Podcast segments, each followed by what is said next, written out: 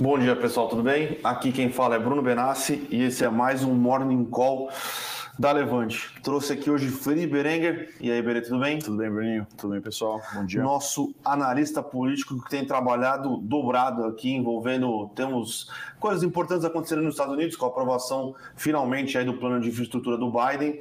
É, e o Brasil continua. Tivemos novas novidades aí, né? Novas novidades é complicado. Tivemos novidades aí na sexta, quando a Rosa Weber parece que jogou um balde de água fria aí nas práticas de política que o governo tinha, de, de, de controle de orçamento que o governo tinha, né? Um controle de orçamento meio off the books ali, né? Off the records que o governo tinha. A uh, Rosa Weber uh, restringiu, né? Ela aprovou uma liminar contra uh, o pagamento das emendas do relator.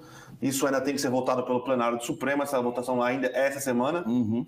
E vamos ver, né? Sem esse dinheiro das emendas do relator, complica um pouco mais a negociação é, do governo, né?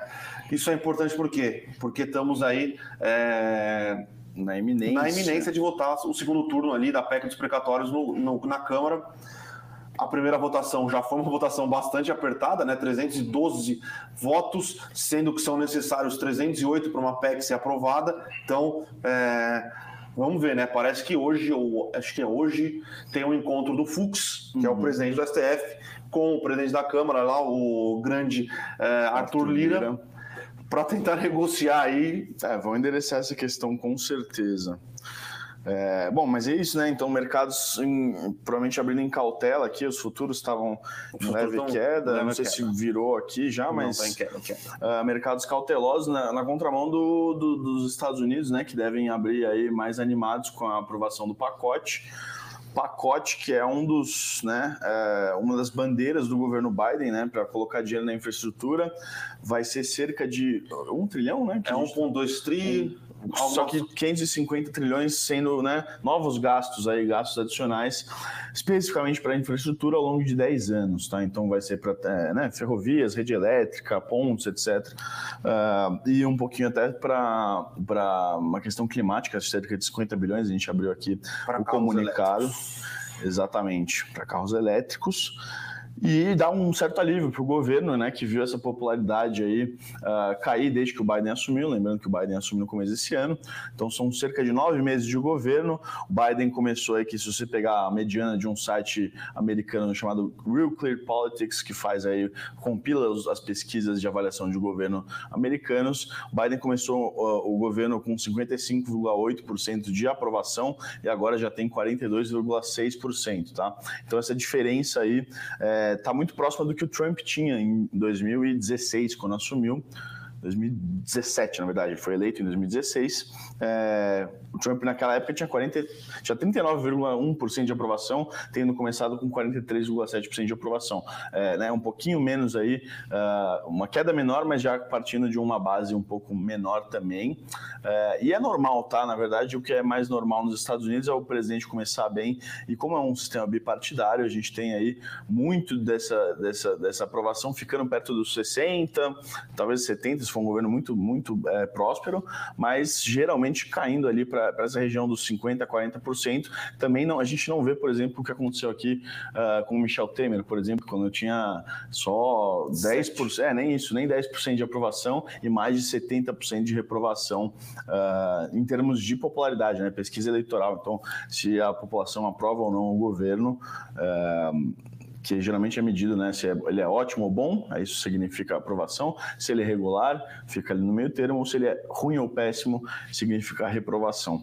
Mas enfim, né? Então, isso é um avanço ali nos Estados Unidos, pode dar algum alívio. Uh, para o governo Biden. Interessante notar que a votação não foi tão apertada, tem uma diferença de pouco mais de 20 votos, 25 mais ou menos. É, só que 13 republicanos votando a favor do plano e seis democratas contra, tá?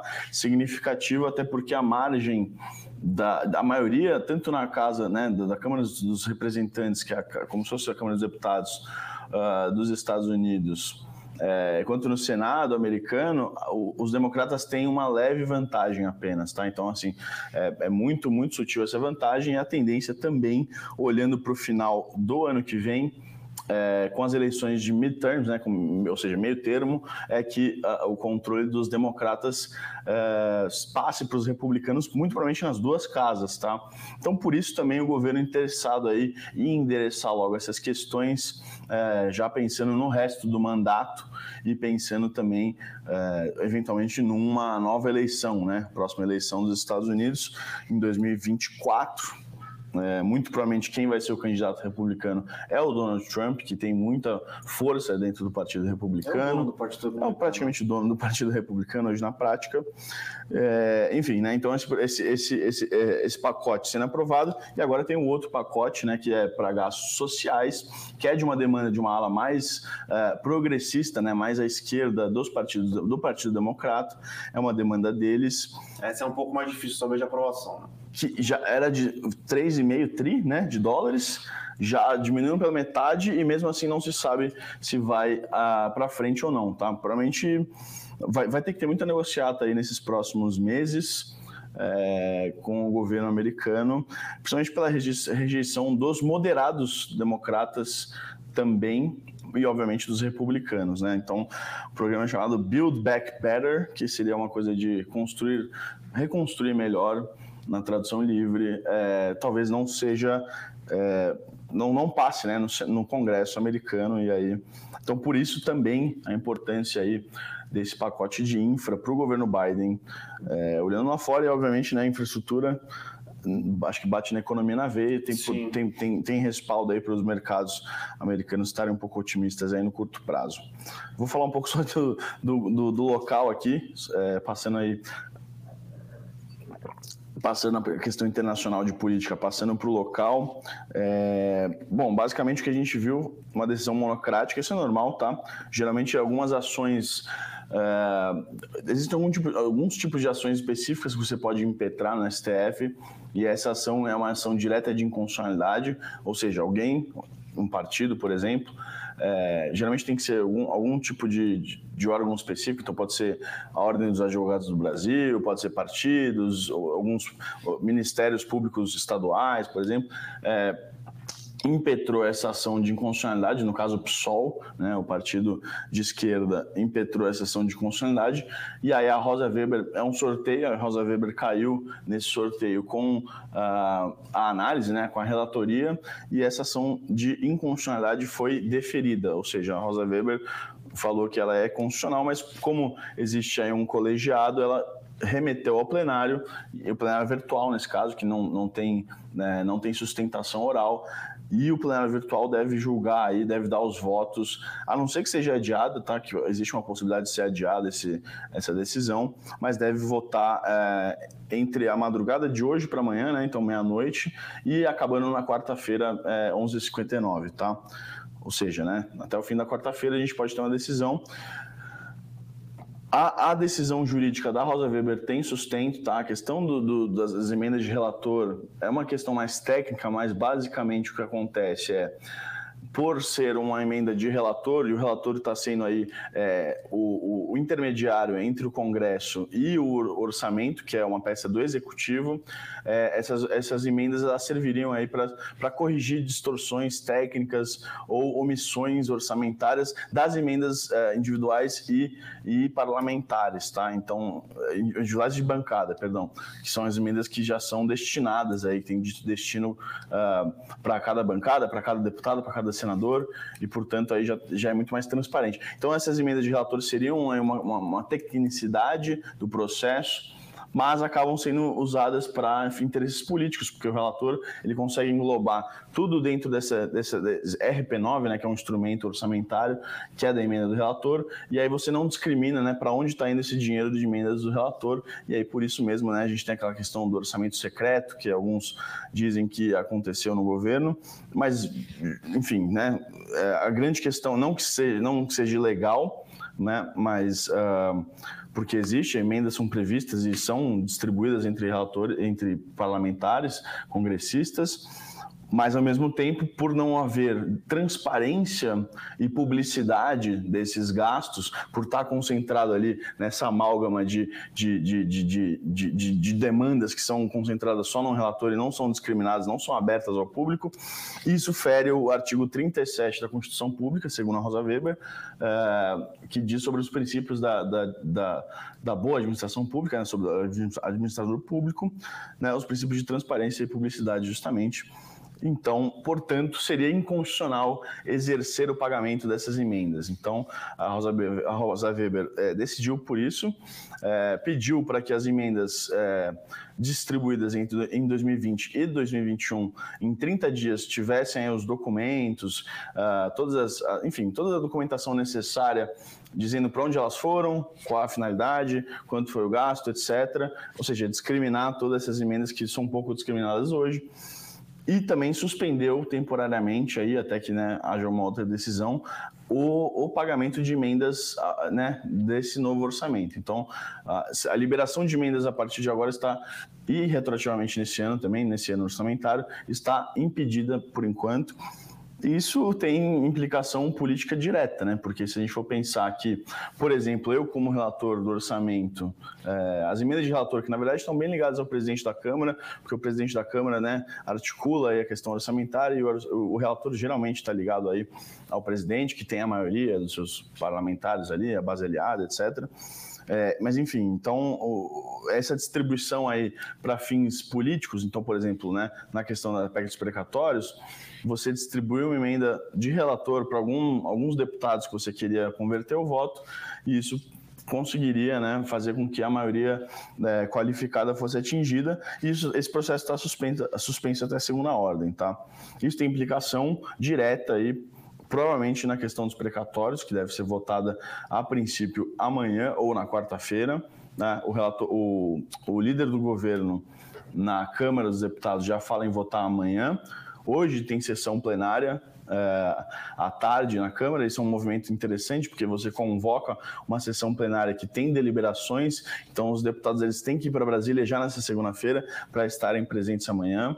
É, e tem pautas importantes hoje também, secundárias para o mercado financeiro, mas importantes também.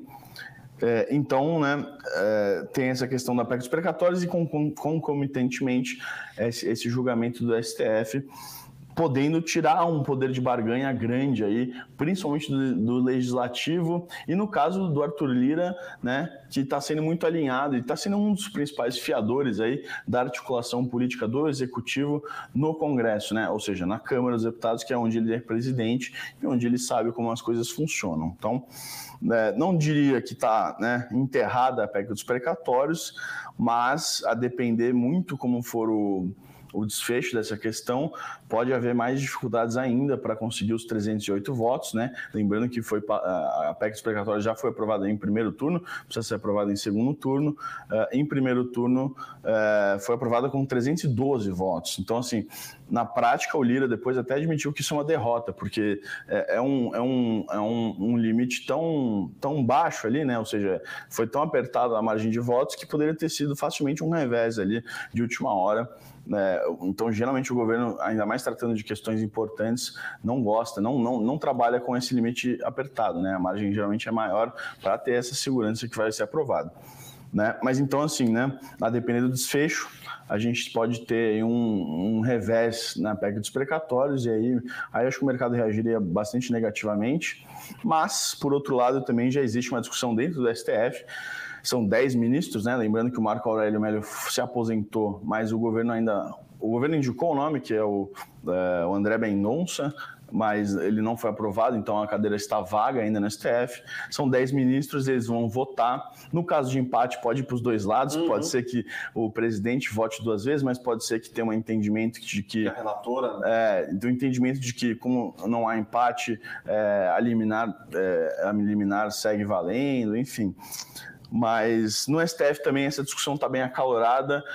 tem ministros já, é, segundo fontes aí, é, interlocutores de Brasília, tem ministros já articulando um meio termo. Então, eventualmente, por exemplo, fazer com que as decisões da Rosa Weber para frente. Esse ano vale, quer dizer, esse ano é, vai as emendas do relator, 2022. As emendas que já foram distribuídas até, até a data da liminar, por exemplo, até agora, por exemplo, até a semana passada, até agora.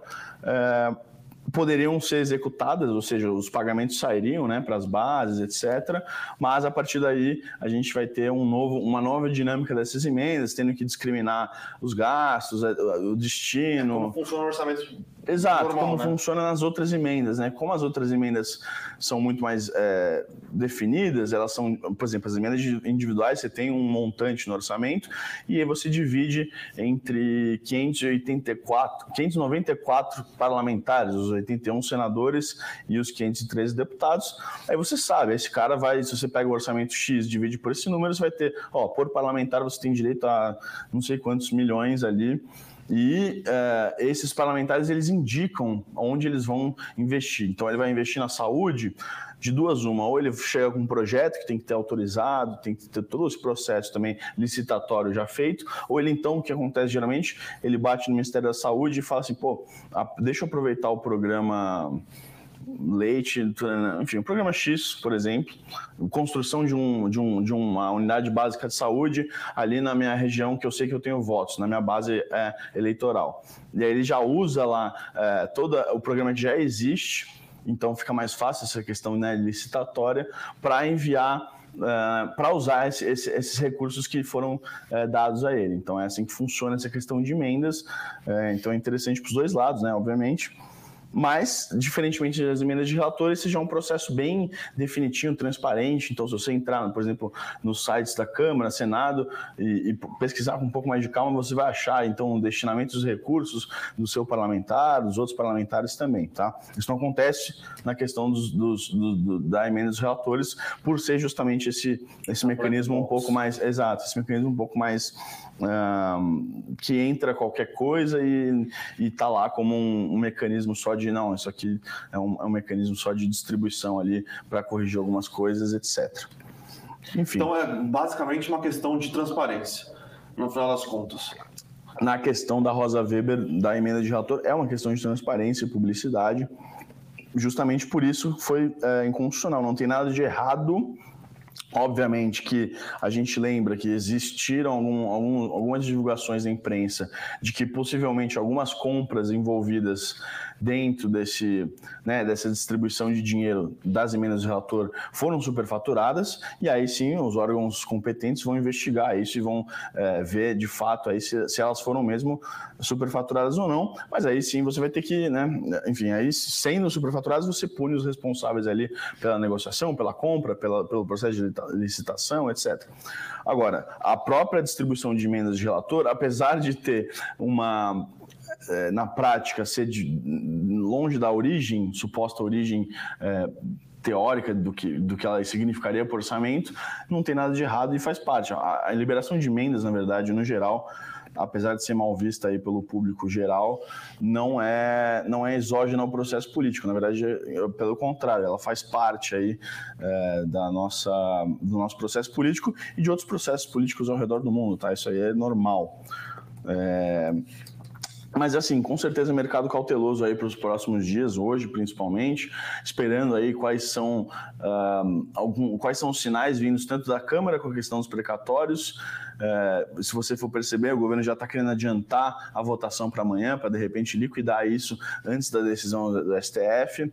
É, e, e, e, por outro lado, tem parlamentares querendo esperar a decisão do STF justamente para conseguir aí, de repente, articular melhor. Então, bastante coisa acontecendo, né? E também a gente já mapeando um pouco votos de ministros, tá?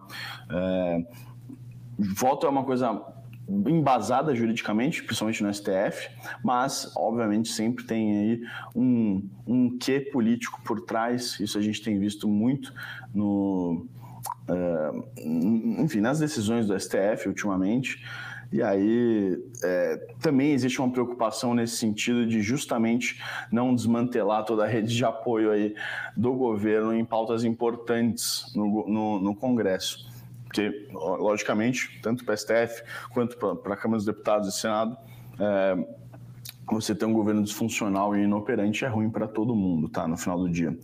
A não ser que você vá querer derrubar o governo, que foi no caso do Temer, mas acho que não é o caso, é, não é esse caso, ainda mais faltando menos de um ano para as eleições, tá?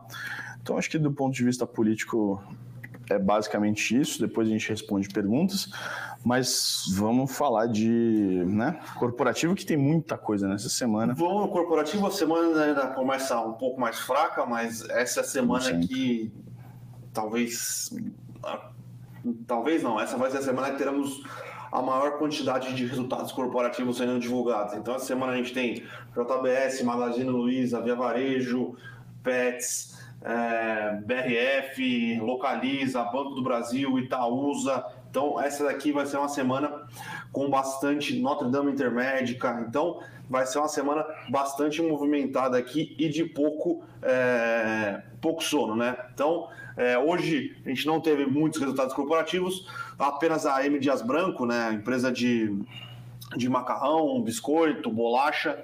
Aqui em São Paulo é bolacha, tá, pessoal? Então, biscoito é biscoito de polvilho. Então, é, divulgou seus números na sexta e aí tivemos algumas outras, algumas outras notícias importantes que foram divulgadas na sexta, né? A PetroRio é, e a Petrobras dando disclosure que a Petro, a PetroRio tem exclusividade para negociar os campos de Albacora, né? E já era meio dado que uh, uh, a PetroRio tinha direito de preferência em Albacora e Albacora do Leste estava entre um consórcio formado pela PetroRio e um consórcio que tinha 3R participando, né? Sexta-feira foi dado disclosure a PetroRio tem direito de negociação, ali está em negociação mais, mais avançadas para levar os dois blocos, é, que é bastante importante. É, para a PetroRio e a Suzano deu é, mais informações ali sobre o projeto Cerrado, né? Ela já veio comentando, ela comentou no resultado do segundo trimestre, é, comentou um pouquinho mais no resultado do terceiro trimestre e na sexta-feira ela fez uma apresentação aí explicando é, como vai funcionar o projeto Cerrado. Tinha muita dúvida em qual seria o capex adicional, né? Porque lembrando, tem a fábrica, óbvio, que é a maior, maior parte do CAPEX, que é 4, 13, é, 14 bi de real, é, 15 bi de real por ali, é, e tem toda uma parte envolvendo ativos florestais, logística, é, mais alguma coisa envolvendo a operação da fábrica, e a Suzano, na sexta-feira, é, trouxe os números de quanto vai ser o investimento total, né? É um investimento ali próximo dos 20 bi de reais, tá? Então, comentar rapidinho sobre os números da M Dias Branco, tá? M Dias Branco Lembrando, como já comentei, é uma empresa que trabalha ali com uh, macarrão, uh, bolacha, biscoito, é, co coisas que não têm um grande valor agregado, né? Então, o que é, vinha acontecendo com a M. Dias Branco é que ela tinha dificuldade de repassar preço é, e os custos dela têm aumentado bastante. Boa parte da, da, da matéria-prima que ela utiliza é trigo. Trigo está é, em altas constantes, boa parte, então, trigo, trigo é dolarizado, né? Então, ela vinha sofrendo com isso, porém, ela adotou uma estratégia que nos, nos pareceu interessante e o mercado, pelo visto, gostou aqui em Dias Branco, está subindo aqui é, 7% no dia, é, que foi que ela priorizou margem, né? Margem resultado do que market share. Então ela aumentou sim, ela veio com uma política agressiva é, de aumento de preços. Então é, ela obviamente perdeu market share, porque todo mundo sabe você vai comprar macarrão, você vai comprar bolacha, você compra o macarrão ali, você escolhe, você tem três ou quatro marcas, você pega que está mais barato, você não pega que está mais cara, né? Então poder de marca, a maioria das pessoas, tá pessoal? É, poder de marca é, e poder de preço é mais difícil, porém é, ela trocou margem é, e preço por market share. É, então, o mercado parece ter gostado do que foi feito. Além disso, ela apresentou uma diminuição é, relevante aí de despesas. Né? Então, preço, diminuição de despesas impactou um pouco na margem, porém não impactou muito se ela não tivesse resolvido ter esse, esse, shift, né? Em vez de priorizar market share, ela priorizou margem. O resultado foi positivo.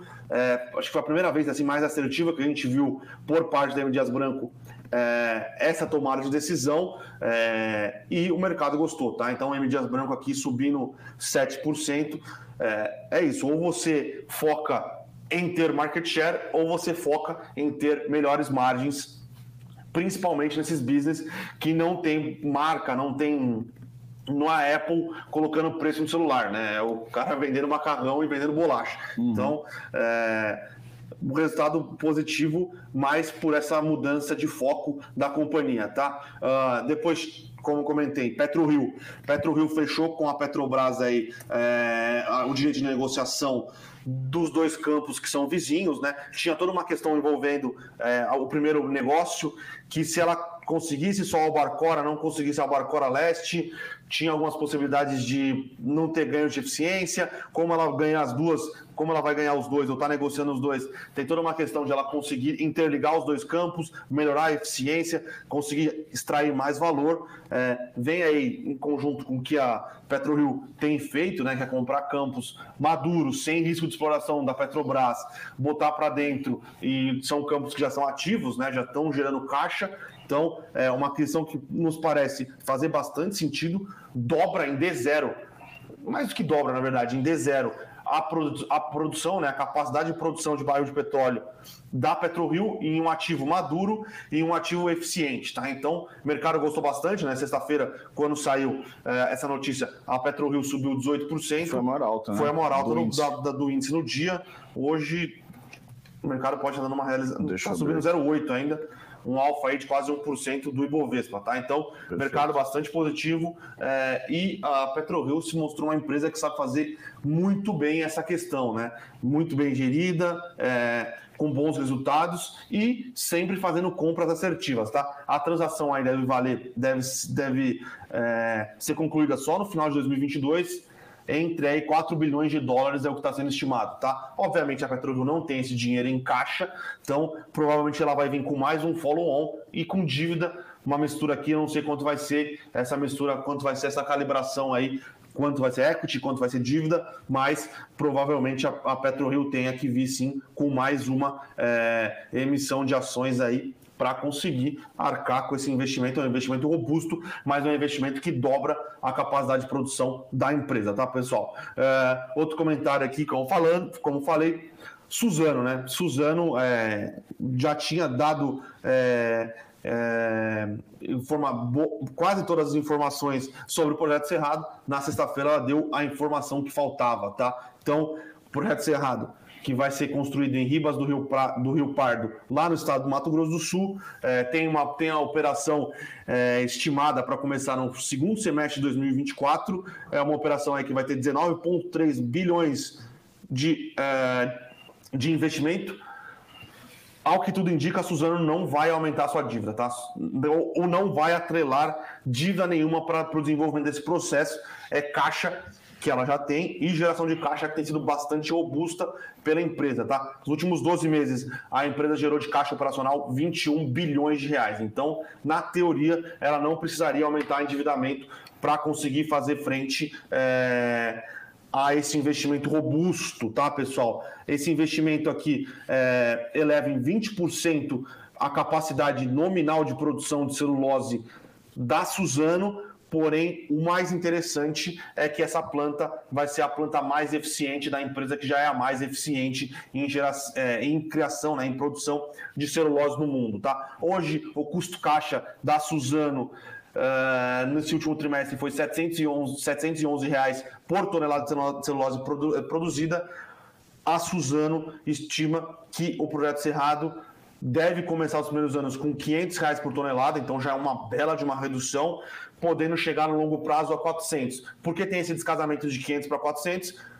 Questão de ramp-up da planta, é, a planta tem que ficar eficiente e a partir de 2030, mais ou menos, 100% é, da, da, da, utilização florestal será da Suzano. No começo, ela vai contar com é, utilização de, de, de, capacidade florestal de terceiros. Isso torna o projeto um pouco mais caro, tá? Mas é um projeto bastante grande, bastante positivo. A Suzano mostrando aí que enxerga avenidas de crescimento, um investimento robusto. É, um dos fatos que faz essa planta ser é, tão mais eficiente que as outras é que o raio florestal é muito perto, né? 60 quilômetros tá, o raio florestal da, da, da, da planta, é, que diminui ainda mais o raio florestal da Suzano e por ser é uma planta integrada em linha reta, o que facilita aí os processos, tá? É, a gente vem falando aqui faz bastante tempo, a gente gosta bastante do case de Suzano,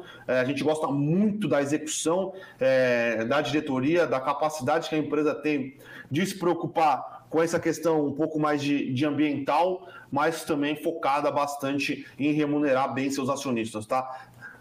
Foi abordado ainda nesse call que existe a possibilidade de fazer um brownfield mais para frente, né? Brownfield seria é, uma expansão na capacidade da planta, é, aí obviamente mais para frente, 2030, 2035, em, nessa planta do Cerrado seria uma expansão é, que seria mais eficiente ainda do que essa última. Então, o case de Suzano é um case que continua intacto aqui, pelo menos na nossa visão, para quem tem um horizonte de é, longuíssimo prazo. Beleza? Uh, vamos então às perguntas.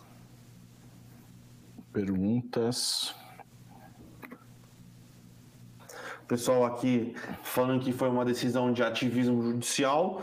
Acho que o problema da decisão. O problema tem, tem embasamento jurídico. Sim. Talvez o, o problema é, do orçamento paralelo, como foi apontado pela Rosa Weber, é a pouca é, transparência. E isso quando processos de, de mexidas no orçamento público sem transparência. Com certeza. É, talvez assim, é, pode ser, pode ser argumentado que a Rosa Weber talvez tenha sido muito dura né, nas medidas ali de restrição. É, até porque da... voltar e que já foi, já é, foi pago em janeiro de 2021 é impossível. Você vai fazer o quê? Vai bater é. na porta do cara e falar, oh, devolve meu dinheiro. Mas, mas ainda assim, uh, essa discussão é interessante existe aí um, uma politização do judiciário, né, principalmente do STF, é, em contrapartida à judicialização da política também que acontece. Então, assim, tanto os deputados e senadores recorrem ao STF é, por muitas vezes para tentar reverter derrotas, por exemplo, no plenário, o que vai acontecer, por exemplo, um exemplo bastante recente é, é o da PEC dos precatórios, no primeiro turno, foi aprovado, já tem, uh, já tem gente recorrendo ao STF para dizer que houve manobra regimental e que não foi, portanto, é, né, inconstitucional, seria inconstitucional a aprovação ali da, a votação, na verdade, né, e consequente a aprovação da PEC. É, e o STF já tem, por diversas vezes, se posicionado é, neutro nessa questão aí da, do, do, legislativo. Então, toda vez que existe alguma, algum questionamento na corte de algum processo político, uh, o STF geralmente chancela, diz que a matéria é interna corporis, como diriam os juristas, e, portanto, não tem a ver com o judiciário. O judiciário não tem que transcender aí para o legislativo e decidir sobre algo que é eminentemente legislativo.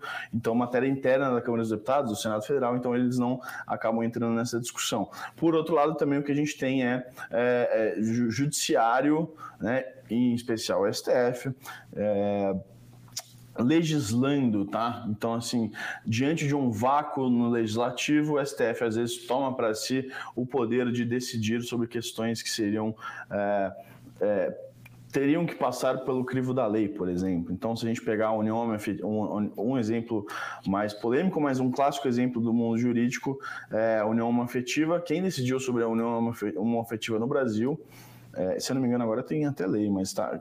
Mas quem decidiu no Brasil sobre esse, esse, esse tema foi o próprio STF.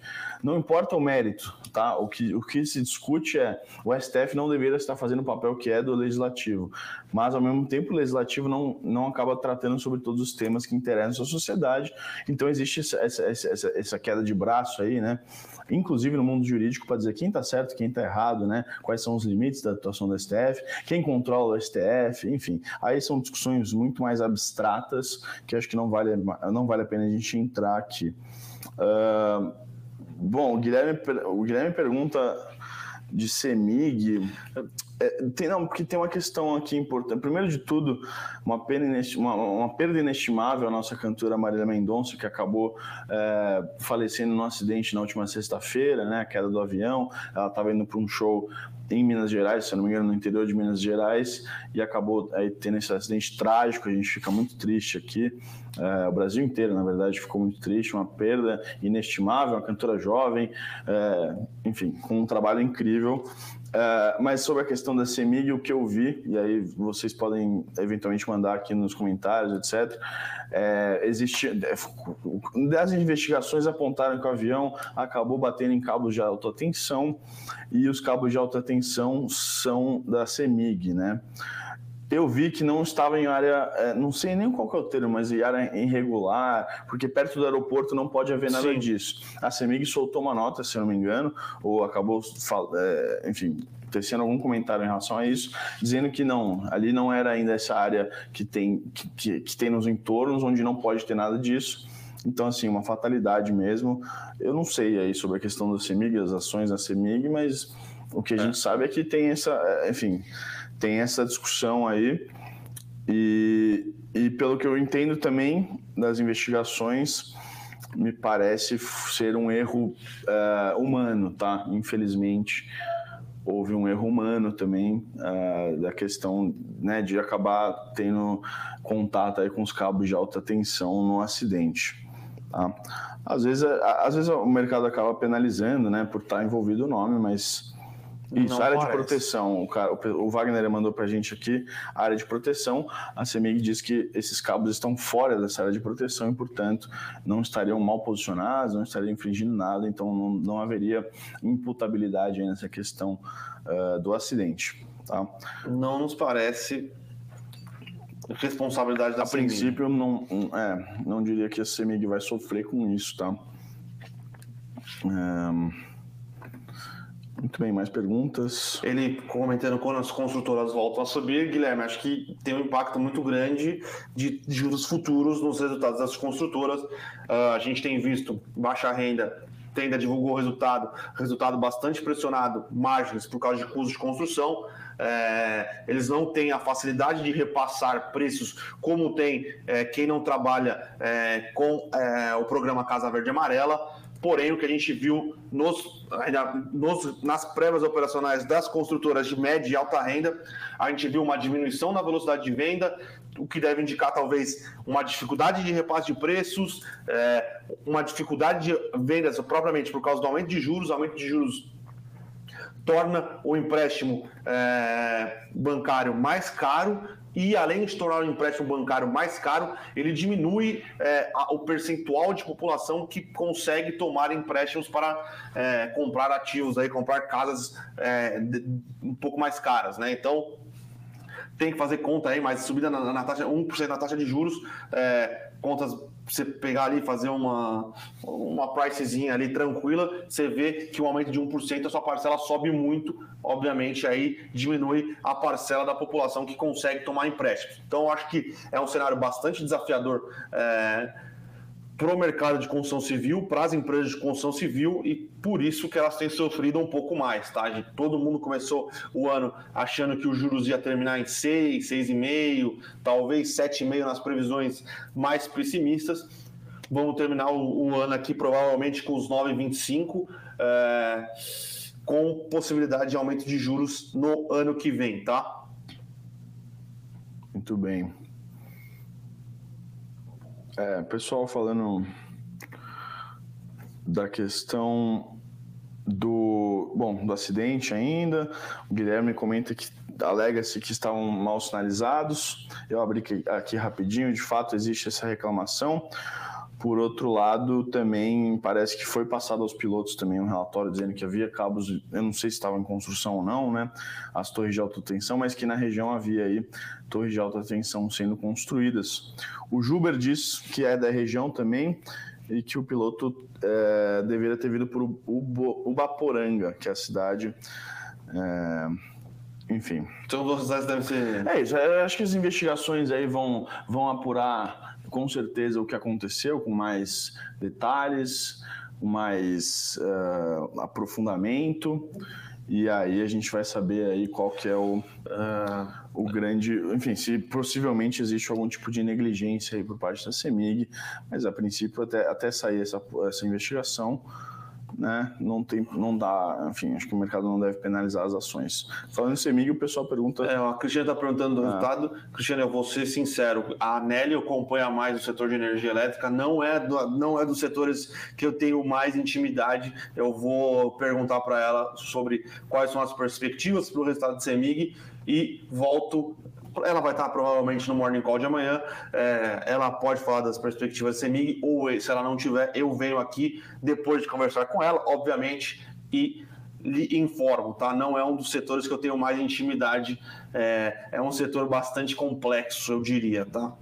O Matheus perguntando de Klepper Weber, né? Uma empresa aí que faz silos, né? É, todo mundo sabe que no Brasil tem é, uma defasagem gigantesca na armazenagem de grãos, inclusive saíram alguns fundos imobiliários é, na tentativa de explorar esse, segmento, esse filão. É, a gente começou a olhar Klepper Weber, quem está olhando mais de perto é o Vitor, né? O Vitinho, é, ele gostou do case, tá? Mas eu não sei te dizer é, preço nem nada mais a fundo, tá? Ele que olha ali mais, mais, ao, mais de perto essas empresas, tudo, tudo que envolve agro, né? E, uh, porém, a princípio ele gostou, tá? Inclusive a gente vai fazer um, um deep dive aqui sobre o setor uh, de construção civil, uh, de, uh, de agro, mais voltado um pouco mais para o agro adjacentes, então empresas de uh, de, de, semente, empresas que atuam aí na, na parte de silos, uh, e a gente,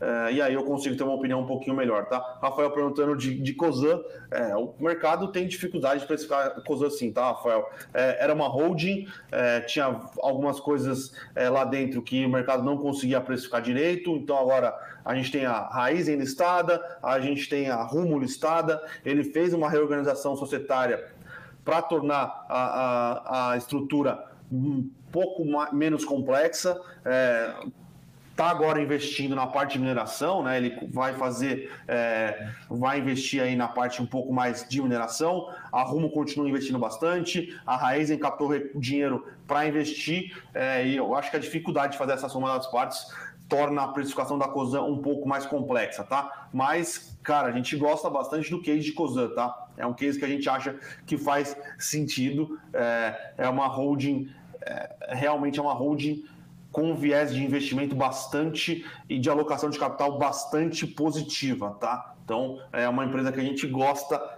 sim. Uh, o pessoal perguntando o que, que a gente acha é, de Via Varejo, né? Via Varejo, o setor como um todo, tá? Via Varejo subiu, é, apanhou, é, Magazine Luiza também está apanhando bastante. É, é, uma questão aí envolvendo. Uh, um mercado muito competitivo que se tornou esse mercado de e-commerce, né? É um mercado que demanda muito investimento em logística e um mercado que sofre é, com população sofrendo com juros elevados, mas o pior, pior problema para uh, é, essas empresas de varejo, qualquer que seja o varejo, né, que não tem repasse de inflação ou tem dificuldade de repassar a inflação, é a questão de inflação é, corroendo o poder de compra da população. Né? Então, é, num, num, país que a renda, é, a renda disponível tem caído uma renda disponível caindo com uma inflação elevada dificulta, dificulta muito a sobra do final do mês ali para o pessoal pensar, pô, vou comprar uma TV, é,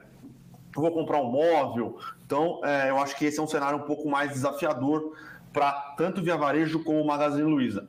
Isso pensando em cenário de curto prazo, tá? Pensando num prazo maior, tanto o Magazine Luiza como o Via Varejo tem algumas opcionalidades interessantes. Então, a Via Varejo tem o Banqui, é, que é o banco da Via Varejo hoje. A ideia deles é expandir esse braço, né? É começar a dar crédito mesmo dentro do Banqui, é, que pode ser uma alternativa interessante. É, a Magazine Luiza tem a Luiza Cred, é, que é uma parceria com o Itaú, tem algumas outras estratégias interessantes pensando num prazo um pouco mais longo, é, os preços nos parecem interessantes para a entrada, tá? Porém, o cenário pode continuar desafiador é, no curto e médio prazo. Lembrando também que tem a questão, Black Friday está aí, porém, uh, vamos ver como tá, estarão é, a disponibilidade de produtos, né? A gente vê que é um, é um problema aí, é um problema global, né? Um problema global de dificuldade de componentes, né? Então, tem dificuldade de televisor, tem dificuldade de celular, tem dificuldade de, de várias coisas Vamos ver como foi a preparação de estoques dessas empresas e o que elas vão conseguir oferecer e a que custo elas vão conseguir oferecer, né?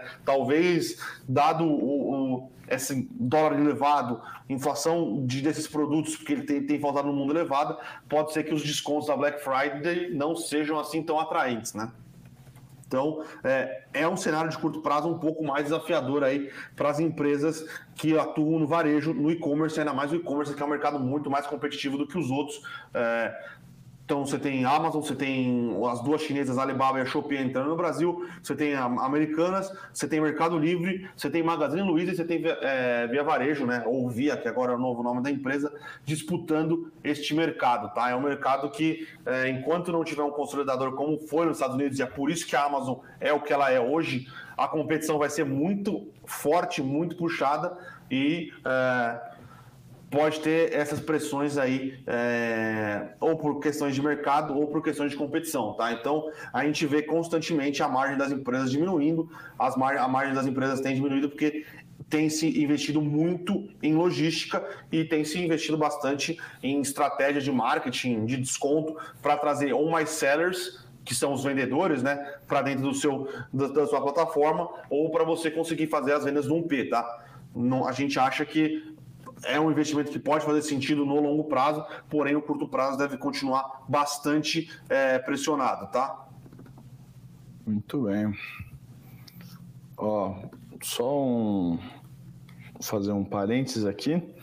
O Lira tá dando uma entrevista aqui ao vivo. É, diz que a votação da PEC explicatória segundo turno deve acontecer amanhã cedo, tá? É, por isso que o mercado deve ter dado uma reagidinha. Segundo né? ele, e que não espera que o STF interfira aí na questão da votação. É... Bom, mas na, na, na, teoria o STF não está interferindo é, na, na, votação, sim, né? Sim, Só sim. se ele acha que o STF vai dar grande causa para alguma da, das, das, das, ações, das ações da, da, oposição que foram Isso. falaram contra o regimento, né? E aí ele está, enfim, está falando aqui, fluxo de notícias enfim, né? Pode mexer um pouco o mercado, ficar de olho nisso aí. Um, enfim, tentando dizer que que, né? Um, não deve ter nenhum problema com o STF na votação da PEC dos pregatórios, deve ser aprovada, né? Nesse tom mais otimista aí, que deve ser Uh, que, que marcou o é, que marcou o mandato dele, né? Exatamente e diz que a reforma administrativa está pronta para ser votada a qualquer momento. Ah, isso é uma questão interessante. Eu, eu, ontem, eu li hoje falando que. Ontem estavam admitindo que ia, que ia ficar para 2023, né? É, de fato, a gente tem aí. A reforma administrativa está na Câmara, é uma PEC também, né?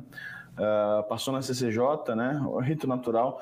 Passou na CCJ, está na comissão especial. O relator, deputado Arthur Maia, do DEM da Bahia, o DEM, que agora é a União Brasil, é, apresentou o seu relatório, foi mal recebido, alterou algumas questões, foi mal recebido de novo, e aí o pessoal falou assim, não, vamos dar um tempo aqui, ninguém tocou mais no assunto, então isso desde setembro, se eu não me engano, é, não se fala em reforma administrativa. É muito difícil de passar, tá? Antes da, da próxima legislatura. Então, 2023, de fato, parece ser o ano mais crível para a gente ter algum tipo de avanço na reforma administrativa. Infelizmente, acabou ficando pelo caminho. O texto tinha hum, limitações, mas ainda assim seria um ponto positivo para a questão da reforma. É, alguns críticos mais contundentes ao texto que estava sendo apresentado é, dizem que era preferível já deixar também de fato para uma outra um outro mandato e fazer uma reforma mais profunda, mas lembrando que reforma administrativa é um tema muito delicado. É, toca diretamente na questão do servidorismo público no Brasil e a gente sabe que é um grupo muito, é, muito, muito é, organizado do ponto de vista é, político. Então existe um lobby contrário muito forte em Brasília à reforma administrativa enfim, não acho. A gente não trabalha. Trabalhava no começo do ano com algum tipo de avanço na reforma. A gente viu ela avançando um pouquinho, né? Saindo da CCJ, indo para a comissão especial. Aí, quando estava na comissão especial, parecia que poderia ter uma janela aí para votar em plenário na Câmara, de repente, mas as coisas acabaram travando. Então, a gente já descartou a possibilidade de ter algum avanço aí da reforma administrativa nesse ano e no ano que vem, que é ano eleitoral. Aí sim fica muito mais difícil conversar. Uh, tratar desse tema na Câmara, no Senado, enfim, em Brasília, com outros tantos né, interesses e prioridades ficando na frente de uma reforma que é mais profunda e que não pode ser passada a toque de caixa, tá? É, Boa. o pessoal pessoal aqui. Pessoal perguntando de perspectivas para Gerdau e Santos Brasil. Gerdau hoje sobe, né? Gerdau é, ela tem boa parte do, da sua receita vindo dos Estados Unidos. Obviamente, a aprovação do pacote de infraestrutura nos Estados Unidos é bastante positivo para as ações da Gerdau. A gente vem comentando isso faz bastante tempo. Uhum. Diferente das outras é, empresas de, de siderurgia que a gente tem no Brasil, listadas, Uzi Minas e CSN, a Gerdau não depende do resultado da, de, de mineração, né? ela não tem mineração, ela tem uma parte pequena de mineração dentro do seu, do, do seu portfólio, né?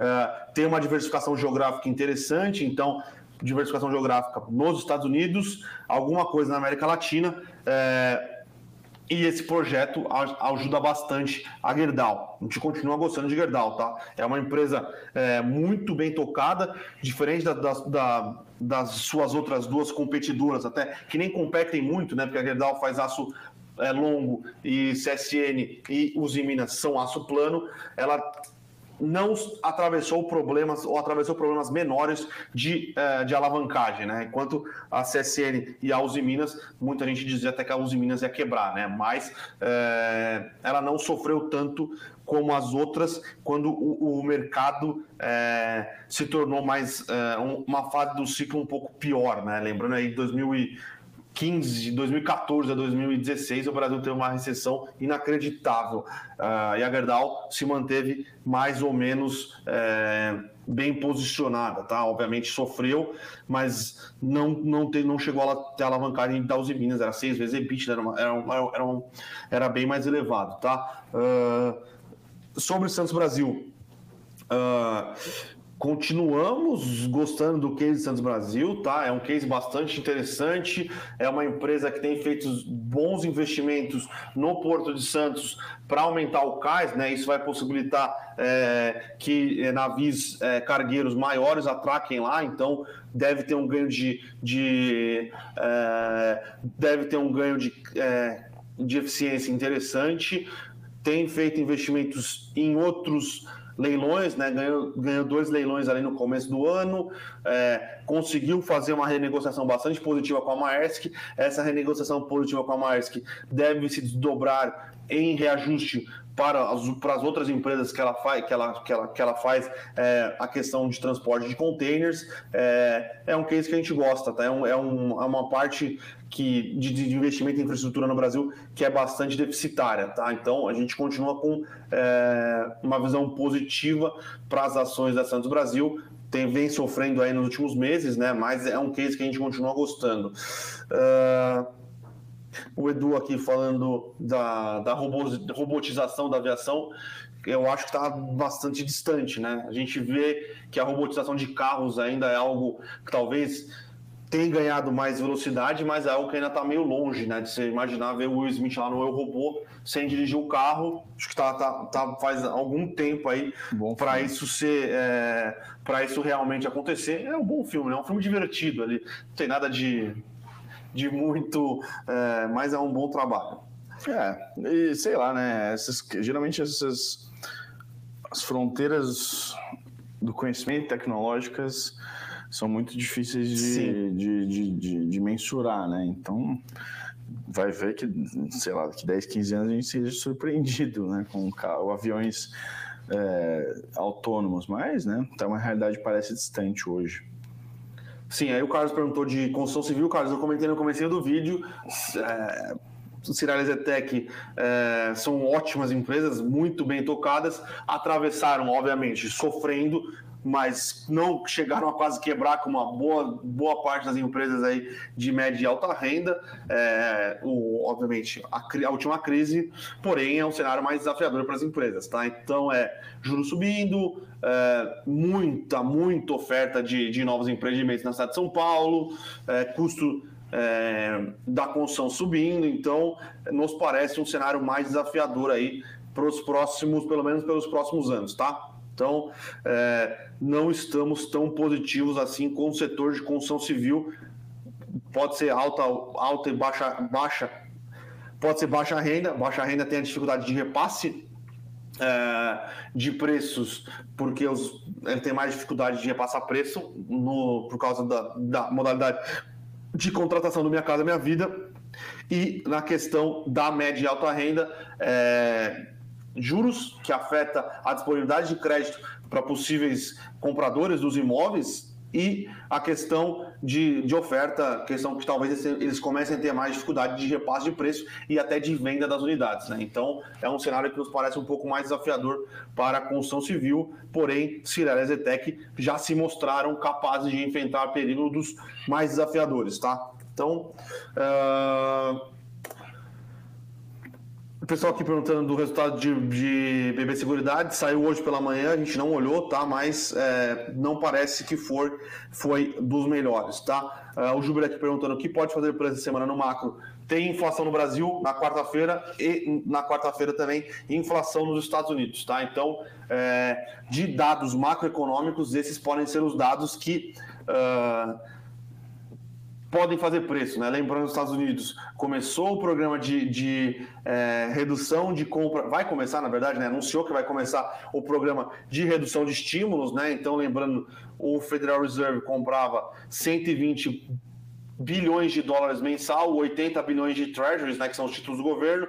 É, 40 bilhões de é, hipotecas. Então, disse que vai reduzir essa compra paulatinamente. É, nos próximos meses, até que uh, deve terminar esse programa ali em julho, ou junho, julho de 2022. Uma inflação vindo mais pressionada novamente, uh, ganha volta a ganhar força a discussão do Fed, além de terminar o programa ou poder acelerar o programa é, de redução de, de, de, de, compra de ativos, aumentar os juros nos Estados Unidos no ano que vem. Tá? É, não está precificada pelo mercado uma política muito mais agressiva de aumento de juros nos Estados Unidos em 2022. Isso pode ter algum impacto no valuation dos ativos. Lembrando sempre que o valuation dos ativos é descontado a taxa de juros e a taxa de juros, na teoria, serve para controle da inflação. Na teoria, tá, pessoal? Tem algumas questões teóricas ultimamente que discordam, é, principalmente em países mais que têm uma política institucional e, e monetária um pouco mais desenvolvida, como os Estados Unidos, que talvez os juros não sirvam muito para controle ou para fazer, para trazer a inflação para a meta ou para conseguir aumentar a inflação, que foi um problema dos bancos centrais aí de 2008 na verdade, 2009 até 2020 não existia inflação, né? Juros no zero, não existia inflação. É, então, é, isso pode fazer um pouco de preço no macro. E aqui no Brasil, quarta-feira, inflação, né? Se a inflação continuar vindo acima da, da, do que é esperado pelo mercado, num cenário aí de problemas envolvendo a votação da PEC nos precatórios, a gente não sabe se não vai ser aprovado ou não, pode trazer mais pressão para o Banco Central, talvez subir mais do que um e meio do que está contratado, tá? Então, uhum. uh, a inflação essa semana é o que comanda o jogo, tá? Então, é, vamos continuar acompanhando aí os desdobramentos, obviamente, se a inflação vier no, no, esperado, mas não se aprovar a questão dos precatórios, pode ter um descasamento, né, um descolamento das expectativas é, de inflação futura, e aí o Banco Central tem que aumentar juros do mesmo jeito, na mesma pegada, porque o grande problema é o, a, o, a desancor, o desen, desen, desancoramento da inflação no médio prazo. No médio prazo, lembrando que a inflação de 2021 já foi, já era, provavelmente perto dos 10 a janela para 2022 começa a fechar, né? Então, é, pensa que uma política monetária tem demora entre seis a nove meses para fazer efeito, cada, a, cada aumento de juros tem um lagging estimado de nove a seis, de seis a nove meses. Então, uh, se tiver uma, um, uma um desancoramento da inflação em 2022, a janela para o Banco Central conseguir trazer ela para a meta, que eu acho que já também não consegue em 2022, está cada vez mais apertada, tá? Uh, tem uma última pergunta da Denise aqui. Uhum. Cadê? Deixa eu ver. Com que antecedência um candidato tem que, estar, tem que estar afiliado a um partido para se candidatar ou recandidatar? Ah, Até porque, lembrando, Denise. pessoal, Jair Messias Bolsonaro não tem partido político, né? Não tem, e está à procura de um partido. Essa discussão está interessante. Aproveitar que a gente está nesse tema.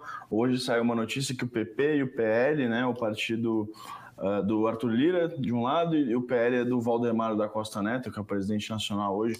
Enfim, um cara que já é né, um dos caciques aí da política brasileira. É, os dois estudando né, uma uma possível ou fusão ou um acordo partidário, muito provavelmente usando daquela questão da federação partidária, que é, um, é, é algo que foi aprovado no Congresso recentemente, que permite que os partidos façam uma coligação, desde que exista aí, pelo menos até o fim do, do da legislatura, é, uma orientação conjunta em matérias, uma série de questões. É, então, Bolsonaro está cada vez mais próximo de, de ir para um desses dois partidos ou, eventualmente, para um, para um, uh, né, para um, um, partido só, mas acho que pode ser que é mais provável que eles fechem um acordo partidário e o Bolsonaro escolha uma legenda e o outro partido fique com a cadeira de vice-presidente, tá? É, mas enfim, respondendo a Denise, Denise, até o dia 5 de julho, tá?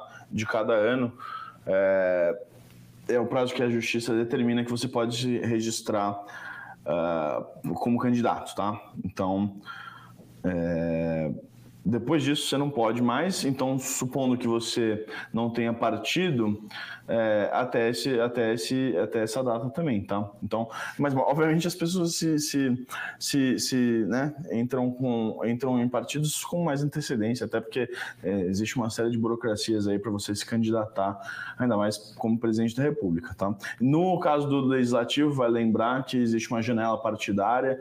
Eu vou, eu, eu não exemplo, eu não lembro exatamente as datas, mas eu, se eu não me engano, é março. Então, por exemplo, se você é de um partido e você tem um mandato é, no, por exemplo, como senador ou, ou, ou senador não, só para deputado nesse caso, é, no Congresso você pode trocar de partido agora é, antes das eleições sem prejuízo aí para o seu mandato. A gente vai se troca, vai ter um troca-troca lá, né? Vai, a gente vai ver muita gente mudando de partido no ano que vem.